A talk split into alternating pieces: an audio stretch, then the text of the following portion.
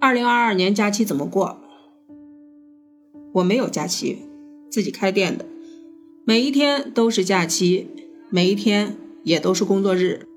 新一轮的疫情很严重，西安目前确诊有十四位，哪儿都去不了，所以每天都在休息，但是每天都还要开门开店就是守株待兔的过程。即便没有人，不管什么情况，我们要守着猪，守着我们的店。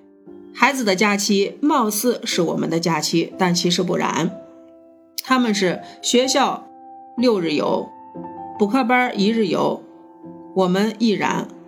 我们不知道哪一天是几号，但我们一定知道是星期几。